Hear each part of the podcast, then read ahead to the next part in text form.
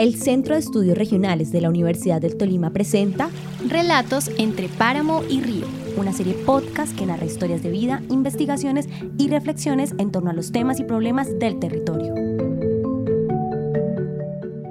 A mi pueblo querido yo le quiero trabar y a la Universidad del Tolima que también está acá. Prepárense muchachos que ya va a comenzar. Sembramos plátano y yuca, por si usted no lo sabía. La papita y la cebolla vienen de la tierra fría. Lo hacemos con berraquera, lo hacemos de corazón, utilizando la pala, el machete y el asadón. Esta trova para todos los campesinos de mi tierra.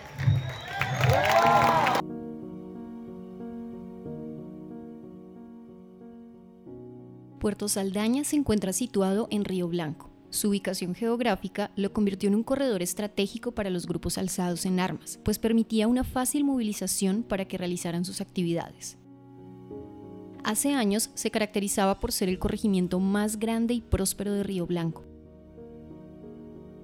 El sábado primero de abril del 2000 cambió la historia del puerto, cuando su población fue arrasada por una toma guerrillera que pretendía vencer al bloque Tolima de las Autodefensas Unidas de Colombia, que para la época tenían el dominio de la zona. Después de esa toma, llega la retoma el 28 de abril, acabando con lo poco que quedaba en Puerto Saldaña y convirtiéndolo en un pueblo fantasma.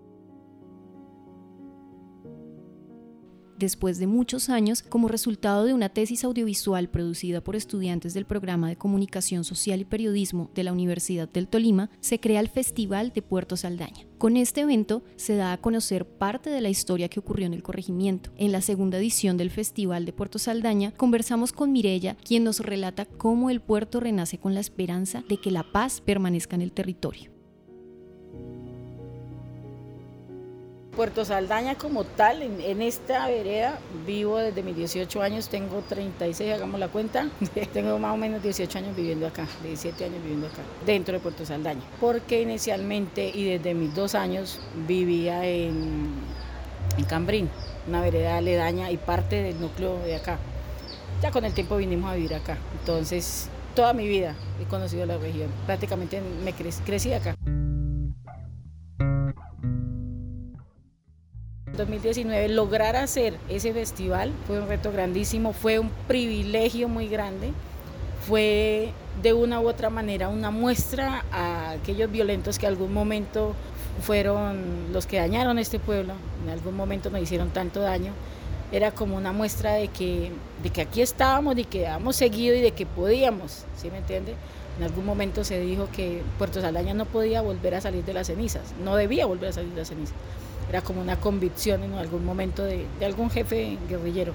Y lograr cambiar eso, lograr hacer que la gente mostrara su alegría, que eso se visibilizara afuera, porque muchas veces hay fiesticas, pero que logren publicarlas, que logre conocerlas todo el país, que en internet se pueda encontrar que sí se hizo algo, que sí existe un pueblo y que le logre como cambiar la, perspectiva que tiene la gente afuera, que logren ver una, un, un, sitio pacífico, no es el sitio de terror que le muestran por el mismo amarillismo que, hablan en los medios de comunicación muchas veces. Entonces, lograr todo eso, eso fue yo creo que un mérito, nadie se quedó con plata, o sea, los, los comerciantes les fue muy bien, pero quienes organizamos no, no importaba, la satisfacción, la alegría de, hacer eso, es, eh, y, en este momento lo mismo, o sea, la, la satisfacción que genera ver la gente reunida, tranquila, sin miedo, no como antes que a las 6 de la tarde todo el mundo para la casa, ¿sí?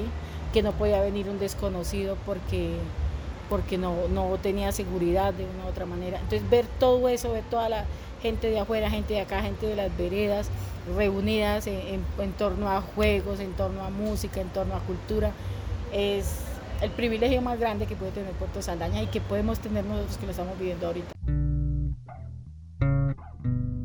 Yo creo que en pocas palabras lo, lo, describiría como una comunidad inmensamente resiliente, empezando porque ha logrado reconstruirse en medio del conflicto, porque no, no, esperamos al proceso de paz para reconstruir, este proceso viene desde el, prácticamente enseguida del 2000. Entonces, dentro del conflicto logramos irnos reconstruyendo a media, eh, en medio del miedo y todo, pero se logró ir reconstruyendo bien poco a poco. Y ya ahorita, pues, con más confianza, con más tranquilidad. Entonces, siento que es un pueblo resiliente, siento que es un pueblo con muchas posibilidades para la gente, con, mucha, con mucho potencial, ¿sí? empezando por este paisaje tan hermoso que tenemos, por la gente, por la tierra. Mira, hay partes donde usted va y encuentra greda, y acá es una tierra hermosa, acá usted encuentra agua por todos lados, cada vereda tiene mínimo dos quebradas. Entonces eso le da, le da mucho, o sea, mucho valor a, este territorio. Aparte, todo lo que uno saca a vender lo vende. Entonces son, son, son cosas que yo siento que Puerto Saldaña representa paz en este momento, resiliencia y una, un talante el tremendo. Para mí eso es Puerto Saldaña. Para, para nosotros significa mucho el hecho de que a pesar de que estamos de fiesta, hagamos siempre memoria, ¿sí? Porque es que los muchachos de hoy en día, los niños de ahorita, encontraron, llegaron a este pueblo y ya lo encontraron ni parecido a como quedó. Entonces, por más que uno le cuente la, o sea, por más que uno viva en el territorio, a veces ellos pasan desapercibidos como esa historia, ese, ese, esa vida que tuvo de pronto el pueblo y pueden condenarse a repetirla por el mismo hecho de que no conocen eh, los límites de, de, de, la guerra, ¿sí me entiende? Porque no saben qué es, o sea, muchas cosas. Y entonces terminan repitiendo terminan siendo violentos si nosotros no hacemos memoria cada rato diciéndoles lo importante que es convivir como comunidad, lo importante que es y los, la huella tan grande que nos dejó y el daño tan grande que nos hizo la guerra. De una u otra manera la guerra y el conflicto entre grupos armados inicia por discordia de dos, tres personas y terminan convirtiéndose en una guerra.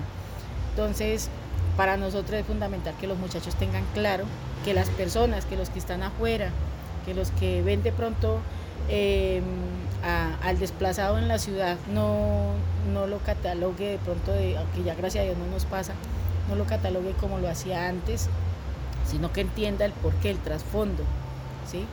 y que de una u otra manera, manera se reconozca este pueblo, no solamente por eso vivido, sino por el potencial que tiene, por la gente, porque de una u otra manera la gente, aunque es tímida, es muy buena, muy trabajadora.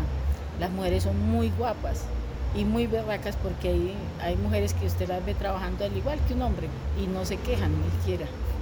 Y aparte de eso, son mujeres que apoyan fuertemente el, desarrollo del campo como tal y el desarrollo de esto. Espero pronto volverlos a tener otra vez por acá todos y a más, que repitan y vengan más y ojalá se nos pueda dar el, próximo próximo que ya el próximo festival que ya tenemos que comenzar a organizarlos para ir mejorando poco a poco aún más el desarrollo del festival. Y se llamará tendrá alguna relación con la memoria porque no podemos perderlo no podemos olvidar. O sea tenemos que perdonar pero no no hay que olvidar del todo. De pronto no saca lo malo pero hay que dejar cosas que, que de una u otra manera nos ayuden a recordar por qué estamos aquí y el cómo logramos estar aquí, ¿sí? porque uno se, se va haciendo, se va formando por cosas fáciles o duras en la vida.